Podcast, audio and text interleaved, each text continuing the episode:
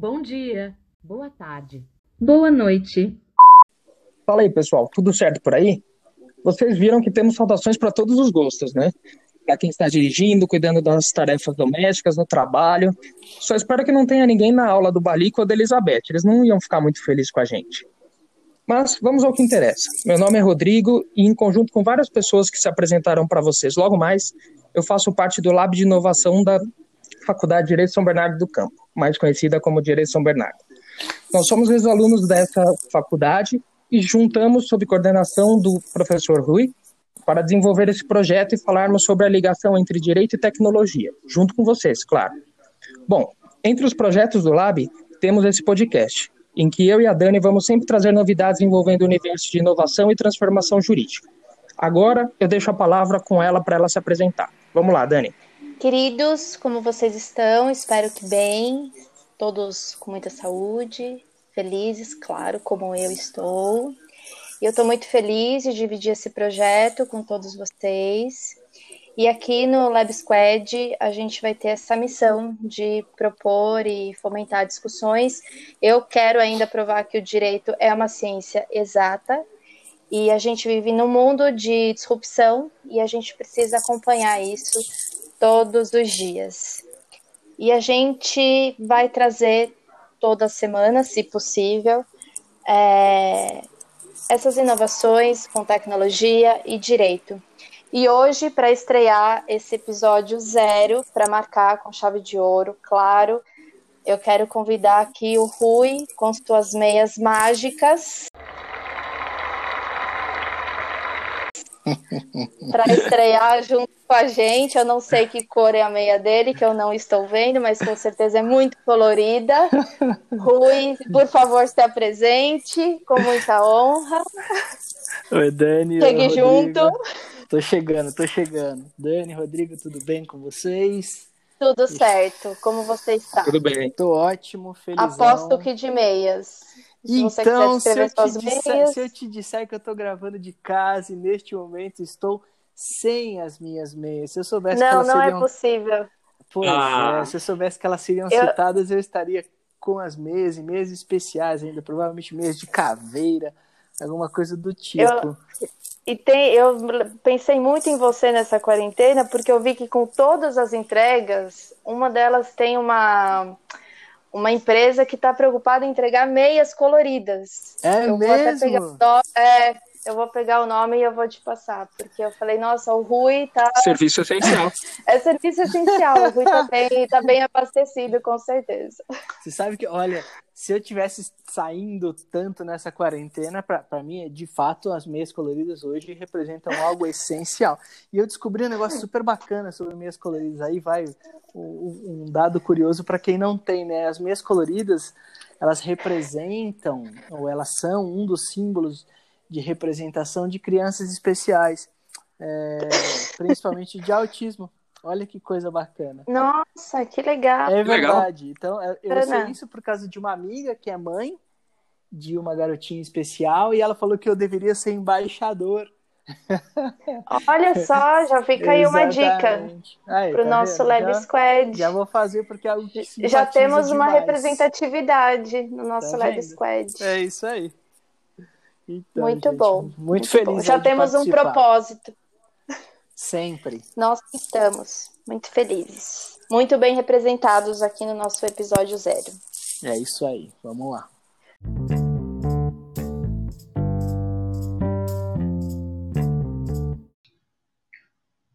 Nosso lab é dividido em três núcleos: proteção de dados, legal design e ciência de dados. E o time só ficaria completo, claro, se tivéssemos outras pessoas nesse pelotão. Para isso, quero apresentar as outras joias preciosas, ou para ficar mais no nosso tema, os bitcoins do nosso lab. Mas chega de enrolação e passamos para as apresentações. Vou começar pelo núcleo de proteção de dados, que é o, aquele que eu faço parte. Meninas, vou pedir para vocês se apresentarem. Vamos lá? Vamos lá, então, né? Olá, pessoal. É, oi, Rodrigo. Oi, Dani. Oi, Amanda. É, meu nome é Mônica. Olá, bem-vinda. Ah, obrigada. É, meu nome é Mônica Vilani, Eu sou ex-aluna da Direito São Bernardo, eu formei em 2008. É... A famosa decana. Ai, nossa. Toda vez que a gente fala decana, eu penso no emoji da senhorinha, gente, não tem jeito. Né? Não, estamos no mesmo barco, não fique assim. É muito visual. É... Então, eu sou, sou, a decana né, do grupo, a mais decana, pelo menos. uh, tenho ruim, não fica assim, tenho, tenho ruim. ruim. Antes, Sempre dá para piorar. Sempre, não. É tudo uma questão de como você vê a situação, né? Incrível. ah, é aquela risada de nervoso passando, né? Quando a gente fala de tempo, experiência. Mas falando de experiência, é, antes de atuar com proteção de dados, é, eu cheguei a fazer duas especializações, uma em relação de consumo e a outra em contratos empresariais. Uh, por cerca de uma década eu atuei uh, advogando no mercado financeiro e finalmente eu resolvi voar solo, abrir meu escritório, então agora eu estou hashtag empreendedora. é, na luta aí para fazer o negócio decolar e hoje eu foco em direito empresarial, tanto para a atividade do empreendedor como da startup, né, que são relações é, sensivelmente aí distintas, e atuo com proteção de dados e privacidade também. Uma coisa levou a outra. Saiu do mercado financeiro mas continua onde está a grana, ah, né? então era Deus. Por enquanto está parecendo trabalho de artista, gente, mas eu acho que comecei assim. e falando em arte, arte é meu hobby. É, eu, eu curto música, né? E eu sou estudante entusiasta do canto lírico, canto erudito. Então, nas horas vagas, eu sou uma soprano. Uau! Nós temos quase uma banda aqui no, no podcast. É né? verdade, isso que eu ia temos falar. Uma banda.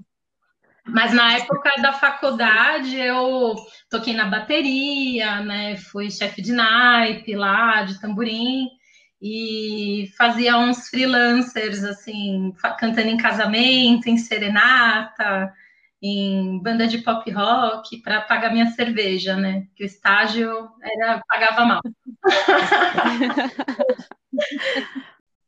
Com certeza. E você, Amanda? Bom, eu tenho muito em comum com a Mônica, além de ter me formado em, em Direito na Direito São Bernardo em 2018. Também sou advogada, é, atuo na área de empresarial, bancário, e comecei a me interessar muito pela, por essa área de proteção de dados e privacidade, por influência do nosso mestre, o professor Rui. Então, fui influenciada, fiz o TCC nessa área, comecei a fazer alguns cursos depois que eu me formei. E hoje eu estou aqui com vocês no Lab de Inovação da Direito São Bernardo, com bastante coisa legal que a gente vai fazer por aí. E também canto, igual a Mônica falou, tenho uma banda que é no meu hobby musical também. Então, eu e a Mônica somos parceiras em tudo aqui. Isso, então a gente pode, pode esperar uma live do núcleo, Podemos né? fazer. Podemos esperar Mas isso. Só precisamos arrumar alguém que toque alguma coisa agora, né? Ah, eu toco violão, Pronto, guitarra, encontramos. então fico à disposição Estamos prontos para live. Resolvido. Eu posso ficar no máximo na gravação. Você toca, Ah, você então- toca uma percussão com a mão, Campainha. alguma coisa. É, você pode Pronto, a tá. live, você pode cuidar disso. Verdade. Palma no Exato. tempo certo já tá maravilhoso. Múltiplos talentos. E me diz uma coisa, pensando no núcleo, no núcleo agora de vocês, agora está completo, né, com o Rodrigo, é, como que, como que estão os projetos, o que vocês pensam é, daqui para frente? Os alunos já foram selecionados, que a gente já conversou com o Rui, Quais são os projetos? Isso vai acontecer dentro, fora da faculdade? Como que isso vai funcionar? Olha, antes de qualquer coisa, é, para mim foi uma alegria enorme ter a oportunidade de voltar para minha casa para desenvolver esse núcleo de iniciação científica carinhosamente a gente chama de lab, né? É, é muito gostoso, para mim, pelo menos, né? Eu, eu curto atividades acadêmicas e eu acho que o nosso lab tem de diferenciar o, o teórico com os dois pés na prática, né? E, e, eu acho que essa é a pegada da, do núcleo de proteção de dados. É, a gente conseguiu, com a faculdade, a oportunidade de participar junto com o escritório de advocacia, que por acaso é do Rui, né? Para estar fazendo o projeto de, de adequação da faculdade à Lei Geral de Proteção de Dados Pessoais, LGPD. E, e rolou um, a possibilidade da gente envolver os alunos a pôr a mão na massa e entender o que, que é um, um projeto de compliance, né? E ter, e ter contato na prática com a lei, apesar da gente estar num, num, período de vacância, né? Que se a gente quisesse falar sobre isso, ia ser uma, um podcast inteiro.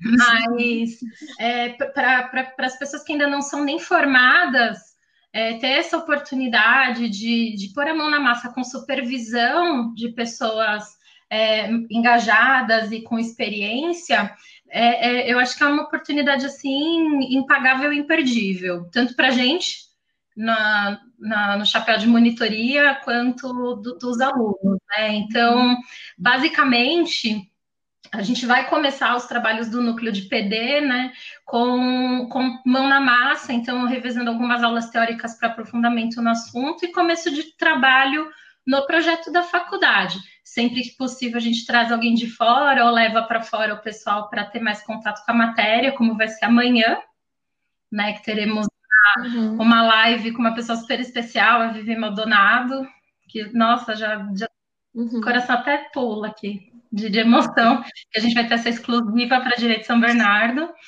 E, e, eu acho que a gente vai sentir na prática o quanto que esse projeto vai andar, vai dar certo. A, a mentalidade aqui é bem ágil, então eu considero que cada mês que a gente está trabalhando é um sprint e dá tempo sempre de ajustar, de melhorar.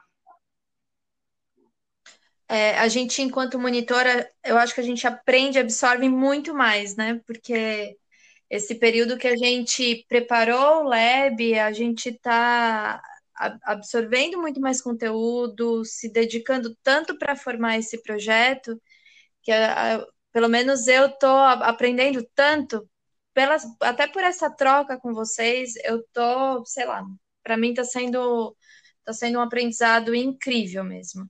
Eu estou vendo muito mais coisas, eu tô, tô realmente crescendo muito mais em muitas outras áreas que eu nem imaginava.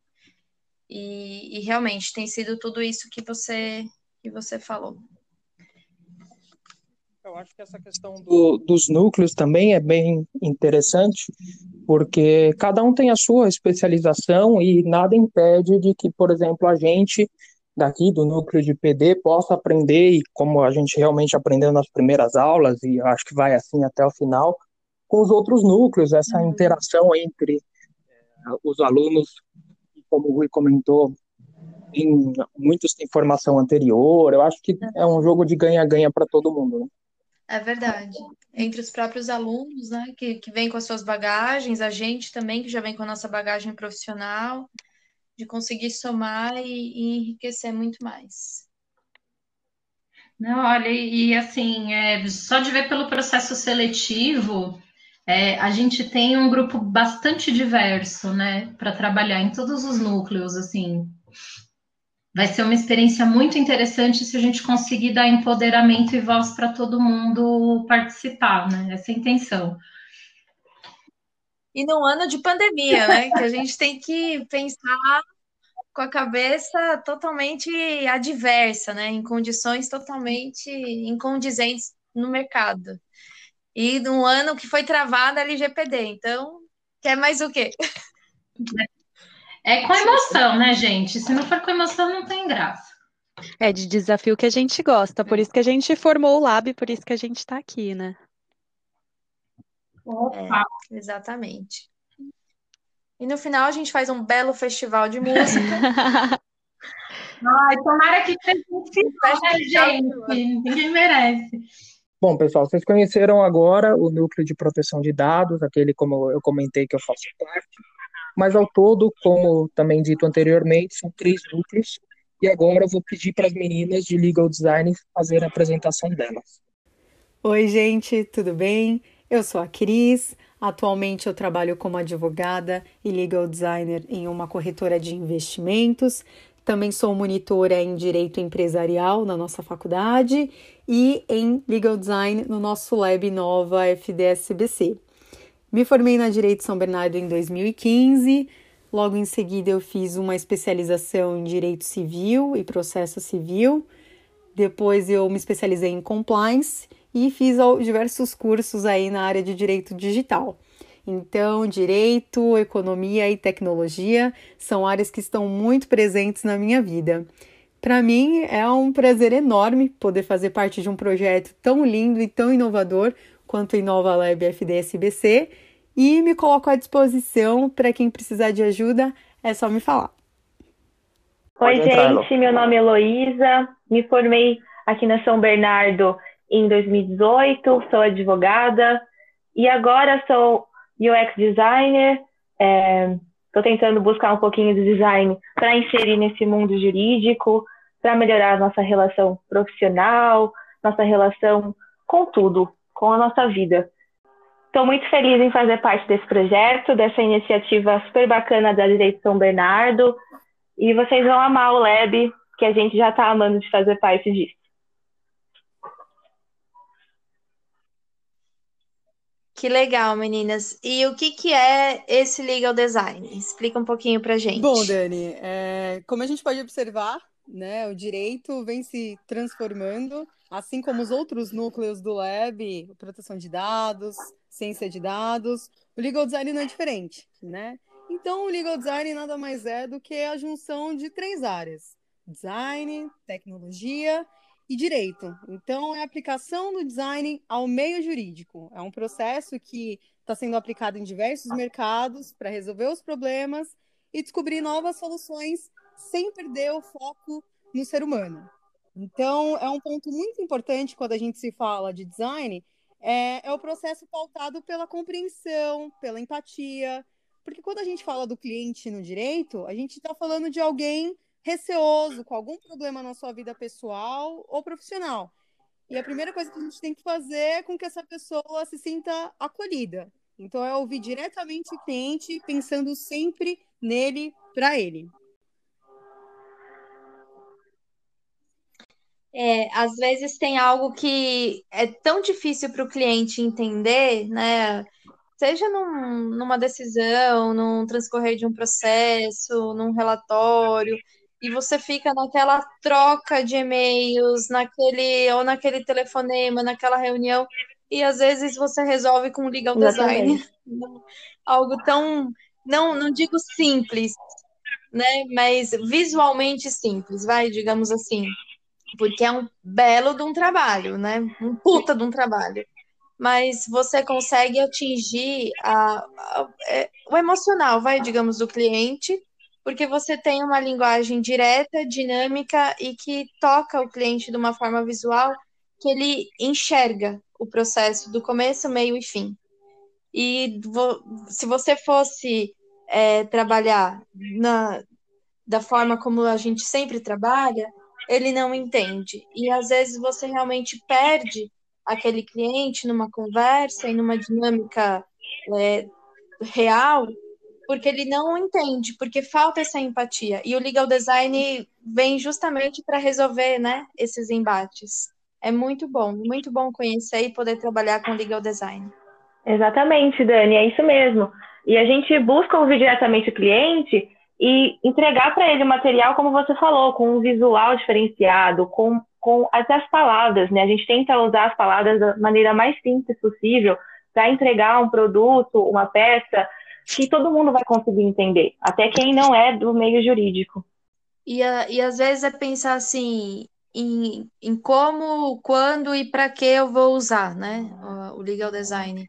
em tudo, para tudo, Sim, em qualquer sim, situação. Dani. É, eu já, eu já eu tra- eu trabalhei em escritório, assim, em que circunstâncias eu posso usar?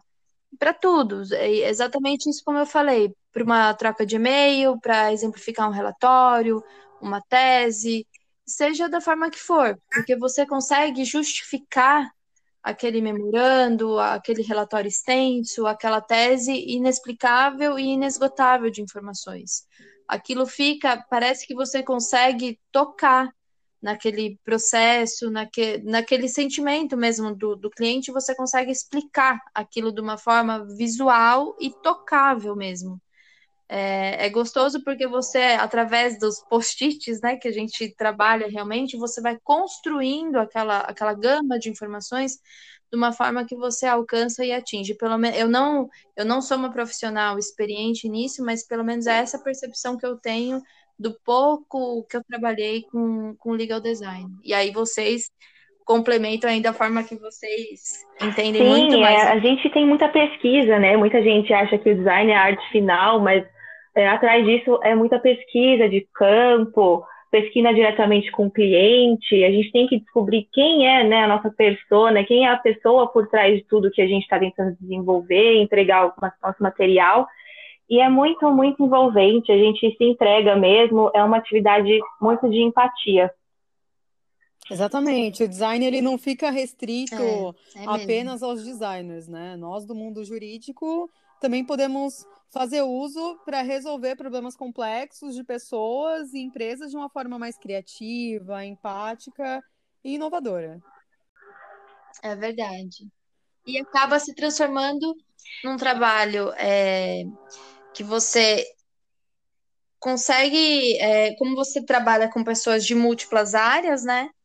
Você é, é aquilo que eu, que eu falei, a gente se comunica com outras áreas e por que não a gente tá junto com PD, junto com a própria data science, a gente tem essa, essa comunicação, essa interação, essa, essa relação com outras áreas, então hoje em dia essa facilidade de, de conhecimento em outras áreas faz com que seja fundamental você ter você ter essa, essa facilidade de conhecimento e tudo mais.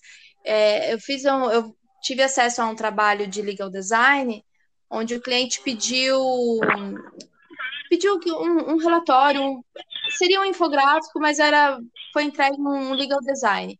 E a conclusão chegou a uma análise preditiva. Então, praticamente você tem aí um data science, né? Então, é, é isso É que eu tudo acho gostoso de conectado, né? ver.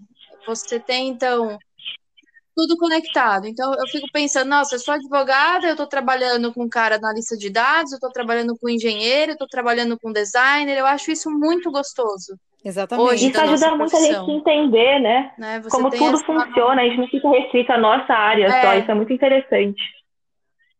todo, todo, eu acho isso muito gostoso, né? E, e você, todo mundo junto, uma equipe de multitarefas, todo mundo conectado para entregar um dado de um processo, né? E no Lab, a gente, com os alunos, busca entender tudo isso, né? A gente faz com que os nossos alunos compreendam o que é esse legal design e ajuda a gente a fazer pequenas mudanças em grandes processos. É, como você falou, por exemplo, aprimorando os documentos, produtos, serviços, tudo. E até mesmo a gente consegue melhorar a nossa relação de advogado-cliente com um atendimento mais humanizado. Então, pessoal, vamos adiante. Embora eu seja do, de outro núcleo e tenha por interesse legal design também, eu vou confessar para vocês que esse próximo núcleo que vai ter apresentação agora é o que eu mais gosto e que mais tenho curiosidade de aprender um pouco mais. Agora, o núcleo de ciência de dados, ou data science, como é mais conhecido, vai fazer a apresentação dele. A Dani vocês já conhecem, por isso a apresentação vai começar pela Nath, a nossa caçula não só de lab, mas de formação também. Como o Rui vai comentar mais para frente, ela foi a última a ser, ser integrada no nosso time. Quase que não chega, certeza, né? Quase que não vem. é, Exatamente, mas eu tenho certeza que foi uma das que trouxe mais valor, porque é, foi através do, do ingresso dela que a gente criou esse outro núcleo. Então, Nath, presente, por favor. Oi, pessoal. Olá, ouvintes do podcast do Lab de Inovação. É, eu sou Natália Caroline, como eles disseram. Uh, eu entrei por último aí na parte de monitoria. É um prazer imenso estar com vocês, uh, fazer parte desse projeto maravilhoso da faculdade, encabeçado pelo professor Rui. E eu vou me apresentar um pouquinho para quem não para quem não me conhece, ou então para quem me conhece poder conhecer melhor. Bom, é, meu nome é Natália, tenho 24 anos, me formei na São Bernardo no ano de 2019, né? Na verdade, colei grau esse ano, então muito recente aí. É, eu comecei a, no mundo do direito, digamos assim, antes mesmo de entrar na faculdade quando eu estava no segundo ano do ensino médio, eu já eu comecei o meu primeiro estágio, foi no fórum, no fórum de Ribeirão Pires, e a, e a partir deste estágio que eu uh, conheci e tomei gosto, digamos assim, pelo direito.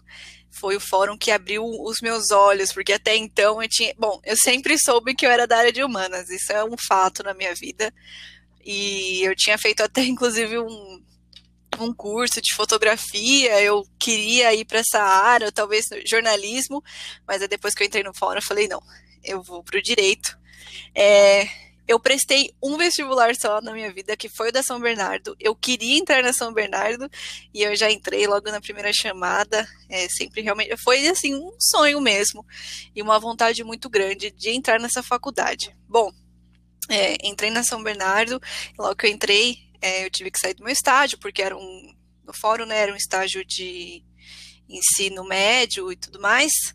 E logo depois, logo quando eu estava no primeiro ano da faculdade, eu recebi uma proposta para trabalhar no Procon, onde eu tive uma experiência magnífica, principalmente no sentido de lidar com o público. Até então eu lidava, eu lidava com o público, porém advogados, e agora eu estava lidando com consumidores. Foi uma experiência enriquecedora. Uh, tanto para o lado do aprendizado que eu tive, quanto do lado humano, de você ter empatia, se colocar do lado das, do, é, do lado das pessoas que estão ali enfrentando um problema, aquelas dores de cabeças chatinhas de quem, enfim, tem problemas de consumidor. Foi muito bacana. E acho que tudo que eu faço na vida eu entro tão de cabeça que.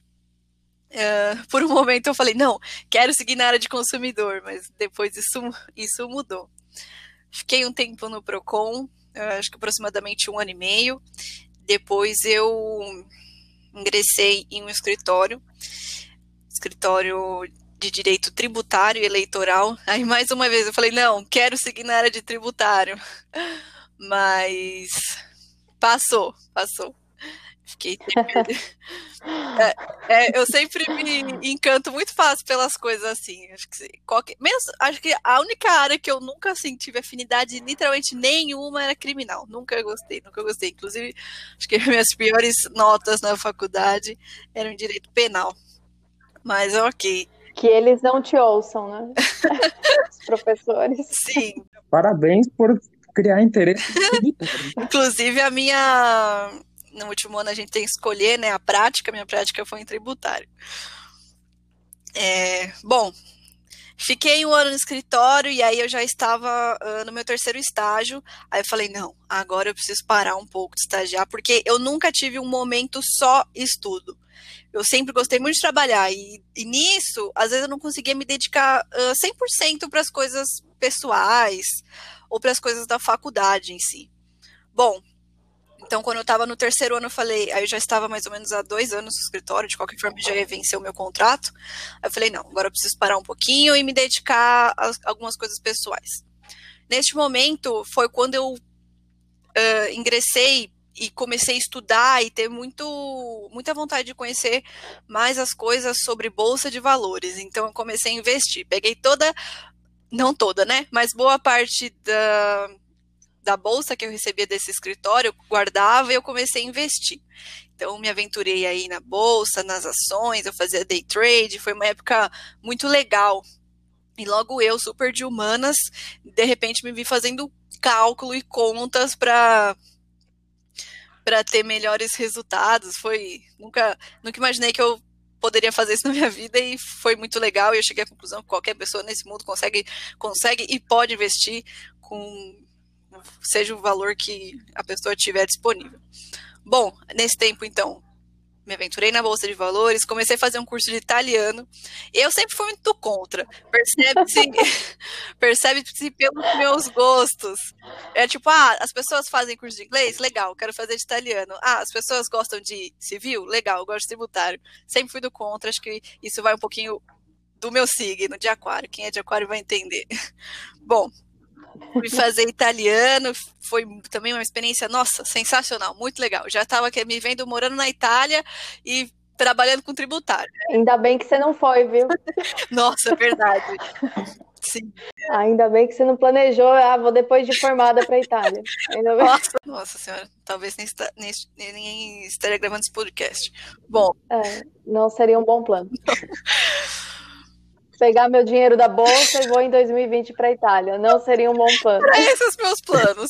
Bom, aí nesse, acho que se não me engano, 2017, né? É, foi 2017. Aí comecei a fazer o curso de italiano e nesse mesmo ano eu entrei em um núcleo da faculdade que é assim meu xodó. É, foi o segundo ano dessa, da existência desse núcleo, que foi o NEPA, que era um era um núcleo de que estudava arbitragem e que ao final do ano nós iríamos participar de um campeonato. Aí aí minha vida desandou porque eu era a louca da arbitragem. Eu só falava de arbitragem, e na minha sala gostava de arbitragem, eu queria trabalhar com isso, e aí eu estava vendo que tanto doutrina, a arbitragem lá tem muito fundamento e muitas coisas, né? No direito italiano. E aí eu juntei o útil ao agradável e entrei de cabeça nesse negócio de arbitragem. Participei da competição da Camarb no final de 2017. Tive a oportunidade de viajar uh, para o Rio de Janeiro com a faculdade para participar das preparatórias. Foi assim sensacional, um ano enriquecedor na minha vida no sentido de aprendizado. E aí, bom, aí eu estava lá na bolsa, fazendo minhas coisas, juntando uma graninha, me aventurando nesse nesse ano eu já tinha concluído o primeiro módulo em italiano, e aí eu, enfim, falei, legal, né? Já fiz bastante coisa, agora eu preciso realmente voltar a trabalhar, porque, né, não é assim também. E, bom, com as minhas economias e com o que eu consegui uh, retirar, dividendos e tudo mais, aí eu parti para um outro, um outro sonho da minha vida. Porque, assim, eu posso até quebrar a cara lá na frente, mas eu me arrisco. Então eu falei, beleza, agora eu quero empreender. E aí eu no final do ano de é, no final do ano de 2018, falei 2017, mas foi 2018. Eu abri uma tabacaria aqui na minha cidade, né? Eu sou de Ribeirão Pires, é uma cidade do ABC, uma cidade pequena, e não tinha tabacaria aqui, enfim, esse tava esse esse nicho, né, tava começando a crescer mais. E aí eu abri, peguei minhas economias e abri uma tabacaria. Foi muito bacana, uma outra experiência da minha vida assim sensacional, porque você aí eu já lidava também com o público de uma outra maneira. É, tive algumas, digamos assim, é complicado você ser uma mulher empreendedora num, num, numa área que é majoritariamente masculina, então foram barreiras quebradas aí, tanto para conseguir uh, ganhar realmente o carinho do público, o reconhecimento e tudo mais. Foi muito bacana. Só que neste momento eu já estava uh, no meio do quarto ano da faculdade e eu precisava uh, conseguir as minhas horas para se formar. Eu já não estava mais trabalhando na área, então foi complicado, até que eu vi uma vaga num grupo, da, num grupo de estágio da faculdade, uma vaga de direito e tecnologia, não entendia muita coisa, né? Na verdade, eu estava mandando currículo e quem que me quisesse estava ótimo. Já estava para vencer o meu contrato de locação. E aí eu falei, beleza, eu vou fechar a tabacaria. Não queria passar para outra pessoa e tudo mais. Enfim, fechei. Eis que eu consegui um estágio, uh, nesse estágio de Direito e Tecnologia, na Ticaltec, é uma startup e quando eu comecei a trabalhar lá, vou ser muito sincera, eu não fazia muita ideia, não entendia muito o que eles faziam, o que eles mexiam, trabalhavam, mas eu precisava daquele emprego e eu, assim como vocês já puderam perceber todas as coisas da minha vida, eu realmente entro de cabeça. Bom, eis que depois de um mês já nesse estágio, comecei em abril do ano passado, abril de 2019, eu já estava assim encantada, apaixonada, querendo fazer isso pro resto da minha vida, como todas as outras coisas. É, bom, foi também, é, ainda é, né? Está sendo extremamente enriquecedora essa experiência. Eu estou a cada dia que passa aprendendo coisas novas e eu abri meus olhos para um mundo que eu não fazia ideia que existia, que era tecnologia no direito, que era você poder a, a, na área de automação, na área de criação, de enfim, inteligência artificial e entre outras mil coisas que não é não elas, coisas que não são faladas na faculdade no nosso dia a dia, principalmente porque é um tema muito novo, é uma área muito nova, e pelos próprios, às vezes, bloqueios que os operadores do direito têm em relação a isso, porque, enfim, vem com maus olhos no sentido de ah, a tecnologia não é benéfica, ou vai roubar o meu trabalho, vão substituir estagiários e advogados por robôs, e não nem sempre é assim. É, entrei como estagiária, comecei a entender melhor desse mundo, atuei frente a projetos de grandes empresas, na saneamento, automação de carteiras, é, enfim, várias outras coisas. E agora no final do ano, né, no início de 2000 no início de 2020, fui efetivada e me tornei efetivamente não sei o que. Brincadeira. É uma eu não sei, é muito difícil nomear essa essa profissão, né? Muitos chamam de legal engineer, é, engenharia, né, do direito propriamente, porque a gente trata de buscar soluções, estruturar dados, interpretar dados, uh, arquitetar processos e projetos é muito bacana. É, e quando eu vi que a faculdade, né, estava propondo esse projeto e trazer essas informações para para dentro da casa, eu falei, nossa, eu preciso muito participar disso.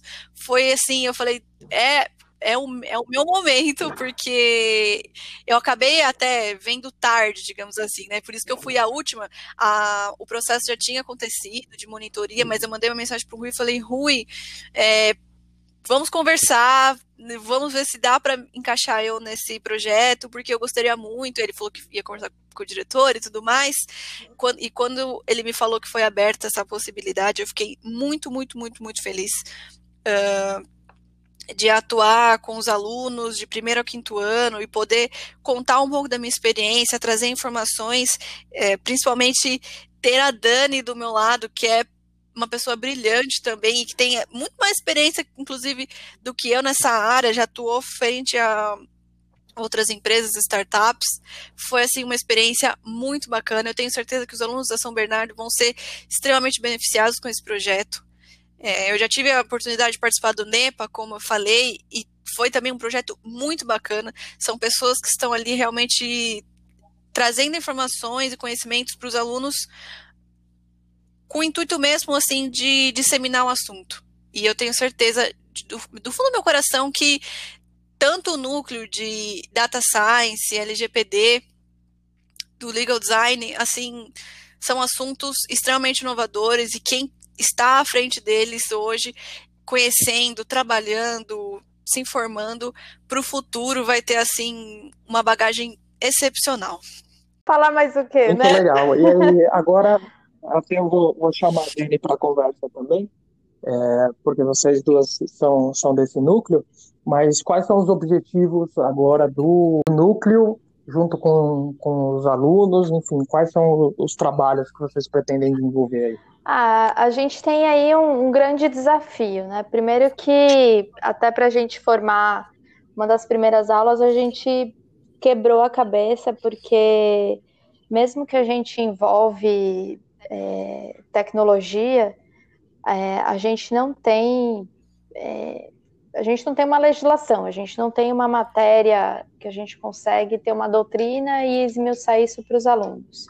A gente não tem um, um livro um legislador, alguém que escreveu alguma coisa sobre isso, que a gente consiga passar um material didático com facilidade, é, talvez até igual aos outros núcleos. É, então a gente precisa ter alguns acessos, alguma, alguma forma que a gente consiga trabalhar é, e às vezes até depender de um programador, por exemplo. Então a gente conversou muito como que a gente faria isso. É, então são algumas dificuldades que até em pensar no momento que a gente está, né, pela própria pandemia, é, como que a gente faria isso para introduzir essa parte de data science para dentro do núcleo? Como que a gente vai conseguir inserir essa parte do conhecimento para dentro do núcleo? E, então a gente começou a, a, introduzir primeiro toda uma parte de conhecimento, da, aproveitando toda a rotina do que a Nath faz, da Natcal, que eu conheço, e é uma startup sensacional, realmente o trabalho é, é apaixonante. E para a gente até o ponto que a gente consiga efetivamente é, ter os projetos, começar a trabalhar nos projetos e aproveitar uh, os webinários que a gente tem à disposição, porque tem tanta Lautec, tem tanta, tantas empresas aí que a gente consegue, nesse momento de pandemia, explorar nesse, nessa, nessa fase que a gente está, é, que seria o um momento oportuno até que a gente possa efetivamente é, utilizar os laboratórios da faculdade. E aí sim a gente vai conseguir trabalhar da forma que a gente quer, que a gente deseja. Porque os projetos são a gente conseguir sanear processos, é, teses, decisões. A faculdade tem o Sejusc, o escritório escola. É, a gente tem muita ideia de conseguir, de alguma forma, esmiuçar isso, estudar isso, é, da mesma forma que a gente tem essa nossa experiência do que a gente vê é, nos clientes aqui fora, a gente quer levá-la para dentro. Mas antes disso, a gente precisa introduzir esse conceito para os alunos. Então, a gente está primeiro, estudando o que, o que é geometria, o que é algoritmo, o que é BI, o, todo o preconceito de tudo isso, para depois a gente conseguir efetivamente ter um grande projeto. Basicamente é isso que a Dani falou. É trazer uma nova visão para os dados que a gente consegue trabalhar, sejam eles da faculdade, como por exemplo do escritório escola, ou dos processos do município de São Bernardo do Campo, né, restringir um pouco a nossa base no sentido de dar uma outra visibilidade, uh, que a gente consiga trabalhar com esses dados no sentido de que eles fiquem visivelmente agradáveis e trazer novas métricas, jurimetria, volumetria, análise sobre eles, para que os, enfim, sejam os alunos ou qualquer outra pessoa que vai ver ao final desse projeto consiga ter é uma sensibilidade ao ver e conseguir compreender de fato o que aqueles dados representam em números. Bom, gente, e, e aí é isso, com tantos projetos e, e essa dedicação dos núcleos, a gente fica aqui com a nossa mente só imaginando o que mais a gente pode fazer dentro e fora, porque eu imagino aqui, como todo mundo comentou, a gente não vai ficar só restrito aos portões da faculdade. É, bom, pessoal, hoje nós estamos lançando o episódio do Lab Squad e nós temos ainda muitos projetos em mente e é só o começo mas muitas coisas a gente tem aí para alcançar até o, o final do ano. A gente já definiu alguns núcleos, né? A gente fez seleção de alguns alunos da faculdade para alguns projetos, como as meninas disseram, e, e a gente quer ainda planejar juntos algumas coisas para alcançar, pelo menos até a, o final do ano. E pensando nisso, Rui, a gente queria saber por que o Lab de Inovação? Tá, vamos lá. É, é difícil até responder para você sem fazer um, um, breve histórico aqui do porquê do meu interesse por inovação, tá? É, o meu interesse por inovação ele está diretamente ligado a uma característica minha que é a inquietude. Né? Essa inquietude sempre me fez muito curioso e ao mesmo tempo sempre me fez muito contestador. Então é, eu contei já essa história para algumas pessoas que, que perguntaram do porquê do meu interesse por alguns temas mais novos e eu disse assim, ah, desde o primeiro ano na faculdade eu acredito que desde as primeiras aulas, não vou conseguir dimensionar exatamente o quando, mas eu nunca me conformei, por exemplo, com algumas nomenclaturas do direito. E eu já achava aquilo muito tempo atrás, não é tanto uma linguagem tão informal quanto a gente utiliza hoje, e ainda assim ela é considerada formal por diversas áreas, né? É, e eu já não me conformava com o quanto aquilo era egoísta né? Porque eu dizia, poxa, nós somos na verdade instrumento e o instrumento ele tem que ser acessível de algum modo. Eu não posso operar sendo inacessível. Então, e o símbolo máximo disso, é óbvio que isso é uma brincadeira, porque algumas pessoas podem ficar ofendidas. É, é uma brincadeira, mas o símbolo máximo disso para mim é o trio de ouro, né? É Caio Mevitício. Então, tudo quanto era exemplo, falava de Caio, Mé, Vitício. Caio, Mé, Vitício. Pô, vamos botar João e Maria, né? É. Não precisa ser Caio, Mé, Vitício. Era muito egoísta aquilo. E aí a gente vai para direito civil, em direito civil, nomes extremamente... Ah, anticrese, é, ah, oblação, é, coisas que você olha para a própria cara do aluno, você fala assim, gente, onde ele está nesse momento, né? Ele está tentando compreender ou buscar um dicionário o mais rápido possível, é para compreender aquilo. E eu nunca gostei disso, para falar a verdade, eu nunca gostei disso. Só que a gente acaba de, de certo modo entrando no fluxo, né? E aí minha vida entrou no fluxo. É, contestar não é muita opção é, hoje até mais do que na minha época, na minha época menos ainda, não era opção contestar, a gente seguia, por simplesmente seguia. Me formei, fiz lá pós, fiz mestrado, fiz doutorado e fui passar um período, é, isso mais recentemente, e eu nunca deixei de estar ligado à tecnologia, sempre foi um gosto meu.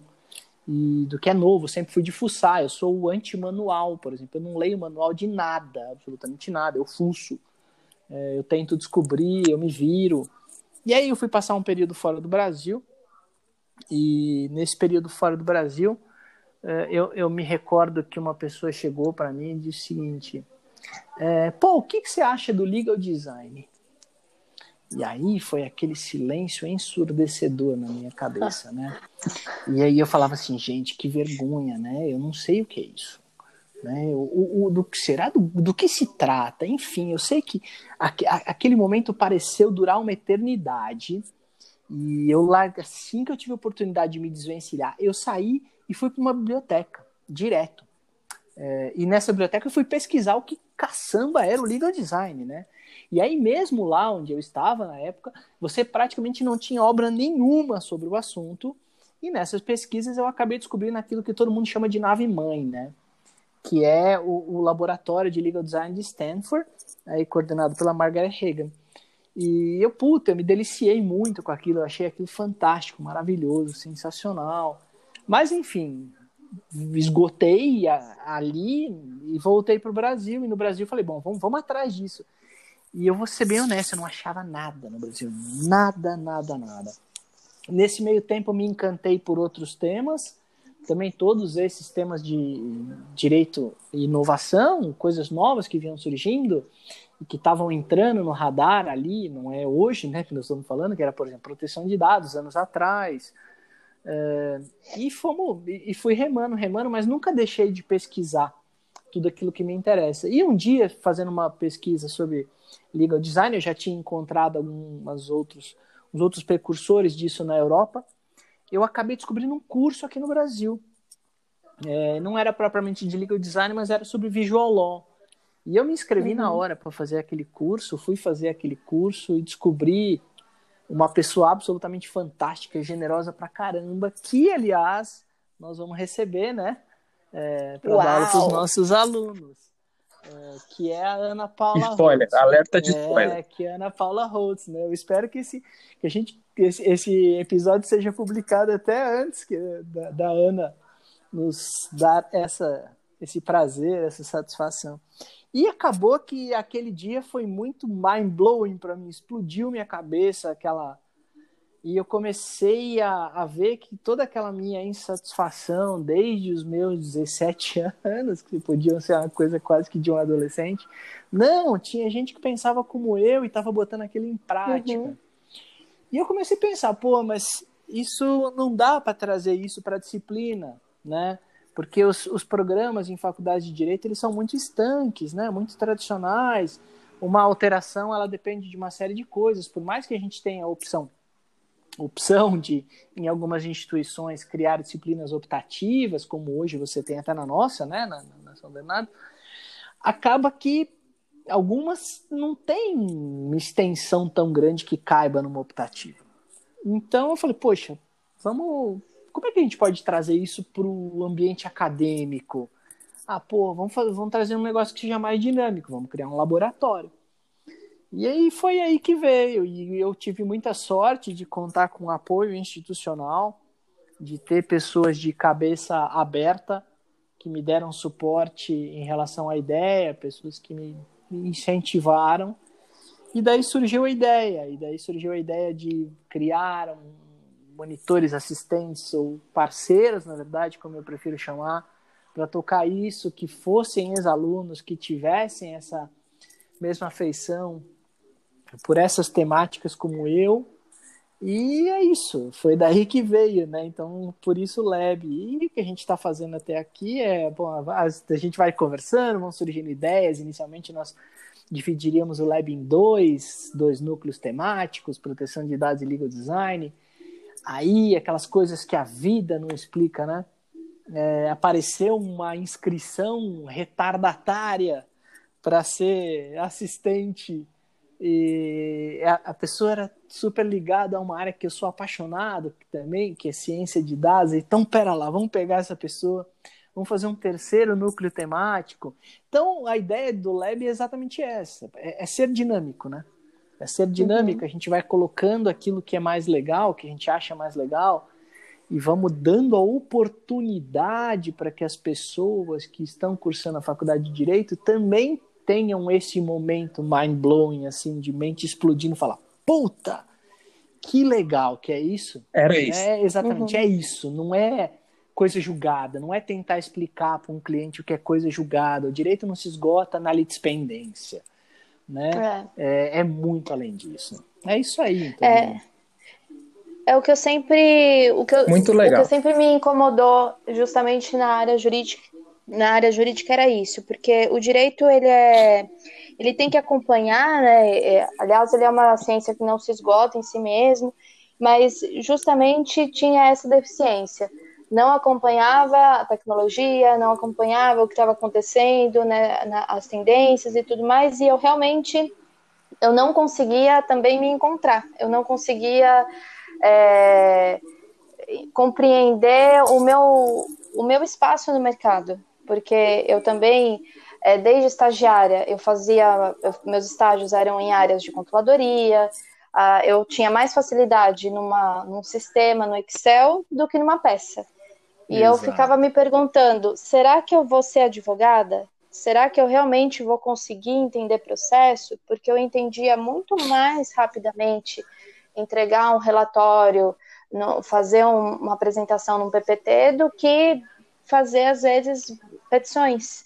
E eu ficava me questionando do que eu realmente seria capaz em cinco anos na faculdade.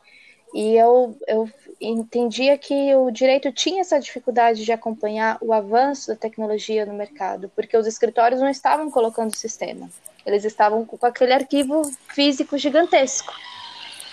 E eu, eu compreendia que não tinha mais né, que ter essa, essa evolução. Tinha que ter não tem espaço para né? tanto espaço, né? Exato, né? não tinha mais que ter papel, tinha que ter computador. Mas, assim, eu, eu vejo que também, a, num, de uma certa forma, em três anos para cá, a gente vê também um outro avanço, né? É, a gente vê que as empresas, as Lautex, as Legaltex, também tiveram um outro avanço, um crescimento que corresponde de uma forma muito favorável e isso faz parte dessa disrupção de mercado, essa tendência, a gente já se questiona ah, sobre as novas profissões, né? E aí tem o, o engenheiro de dados, jurídico e tudo mais, que, que com certeza faz parte dessa, dessa nova forma de se enxergar o direito com essa nova tendência de tecnologia. É muito, é muito, muito legal. Ui, a gente sabe o que foi feito até agora. Agora, o que mais a gente pode esperar desse projeto do LED? Cara, a gente pode esperar muita, muitas tentativas. Espero que todas elas deem certo, mas é, é sempre um processo de tentativa e erro. O mais legal é que até aqui a gente conseguiu, pelo menos, projetar, planejar é, essas três áreas. Nós conseguimos juntar um time bem bacana, não só de parceiros nossos que estamos tocando o laboratório, mas de alunos também, nós conseguimos fazer uma seleção muito legal de pessoas muito capacitadas, muitas das quais já numa segunda formação, né, para além da formação jurídica, o que acaba sendo muito interessante para arejar, né? Isso é muito importante. E a gente é, o podcast é um exemplo, a gente tem uma ideia de fazer também um canal no YouTube, onde a gente possa também produzir conteúdo de vídeo e vamos trabalhar tendo a própria faculdade, a princípio, como laboratório, né? A ideia do laboratório é exatamente ser um hands-on, né? Mão na massa. Então a gente vai preparar, evidentemente, os nossos alunos tecnicamente para que eles possam botar a mão na massa e implementar projetos. O que a gente quer é que a comunidade acadêmica consiga enxergar a atuação do laboratório como sendo algo vivo, né? Como sendo algo palpável. Fala, pô, aqui o laboratório que fez aquilo, olha que bacana é ser efetivamente uma referência para os demais alunos, é se tornar desejo, é se tornar desejado dentro da faculdade. Perfeito. E não se esgotar, né? É, conseguir, conseguir se mover em outros projetos, em novos projetos. Exatamente. Agora a gente pode, de repente, fazer do limão limonada, né? A história do, dessa é. pandemia. A gente vem aí desde 2014, é. como você falou, numa crescente uhum. tecnologia e direito. E a gente tinha uhum. até, a gente tem estudos que mostravam que, como o custo sempre foi muito alto, 2020 seria o ano do equilíbrio. Então você passaria uhum. a ter um uhum. valor razoável para a maioria das pessoas para esses serviços jurídicos ligados à tecnologia. E agora? Agora, na verdade, nós somos obrigados a acelerar completamente esse processo, né?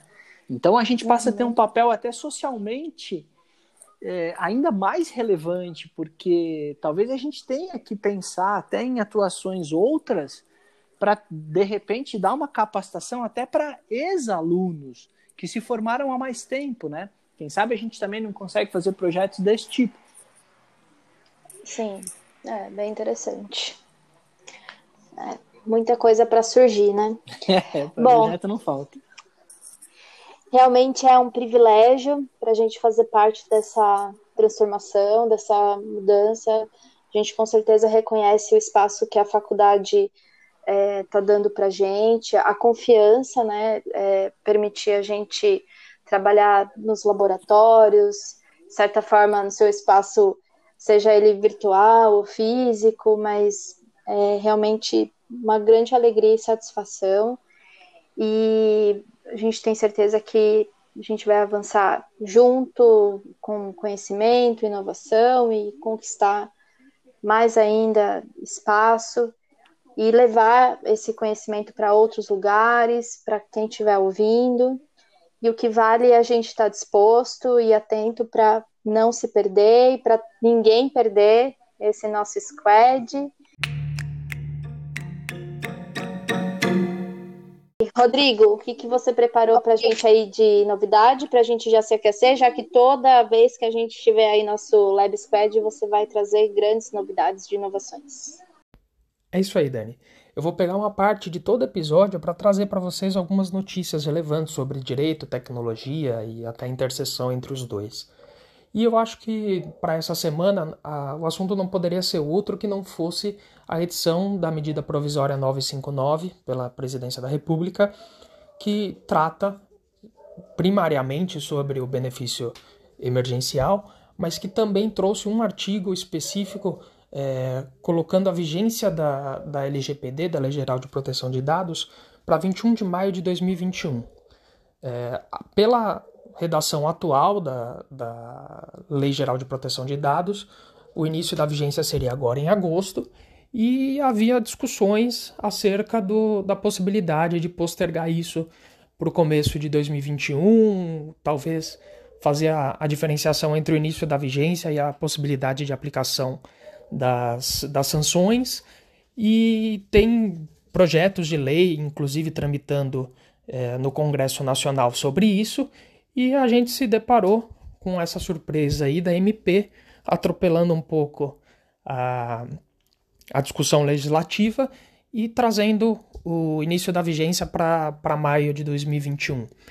Além da, das discussões que já, já estão acontecendo sobre a constitucionalidade da, da medida provisória, também é, a gente tem o risco aí de, de uma lei é, dessas que o projeto está tramitando acabar sendo aprovada antes da conversão da MP em lei e coisas do tipo, mas a gente vai acompanhar isso aí tudo para trazer para vocês as notícias fresquinhas conforme for acontecendo.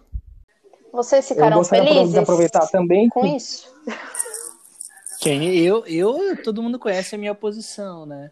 Eu sou um defensor ferrenho da, da proteção de dados e acho Já estava que... tudo pronto, gente. Né? Ah, então, Já deixava... na verdade, o argumento é de que as, as, empresas não estariam prontas, né? Poxa, mas elas tiveram dois anos para estar. Então, pois é, se não estão tá. prontas, tá... é, sinto muito, vão pagar pela sua própria mediocridade. É, a verdade é essa. Pois e é. agora a gente vai, joga para cá, joga para lá. E o que o Rodrigo falou é muito importante, porque assim, essa MP atropelou um projeto que já foi aprovado no Senado que colocava entrada em vigor em janeiro né, com sanções em agosto. E que, na verdade, esse projeto está pronto para ser votado na Câmara. Quer dizer, esse projeto ainda pode ser votado na Câmara e a Câmara atropelar a MP. Quer dizer, vira uma confusão danada, né? É, é complicado. E teve até um requerimento de urgência, Tem né? requerimento aprovado de urgência, né? Então, aquela coisa, são coisas de Brasil. Olha, Brasil não é para Brasil. Né? Brasil. Brasil, não. Brasil, Brasil. Brasileiro nada no esgoto, né? Não foi isso? É, mais ou menos isso. A gente já tem os anticorpos, né? Tá complicado. É. E o mais engraçado é, praticamente... é o mesmo. É, é praticamente foi revogada e daí, né? É. Eu botei um jabuti no meio da medida provisória. E daí? Daí, tá é. Quem liga até LGPD, vamos dizer assim, sendo que o Estado está é. manipulando os nossos dados brutalmente nesta pandemia, né? É, é complicado, é. complicado. E daí? Né? E então... daí? A gente podia. É, assim como o Rui também, eu sou contra não só no mérito, como na forma também. Eu acho que foi tudo errado. Tudo errado.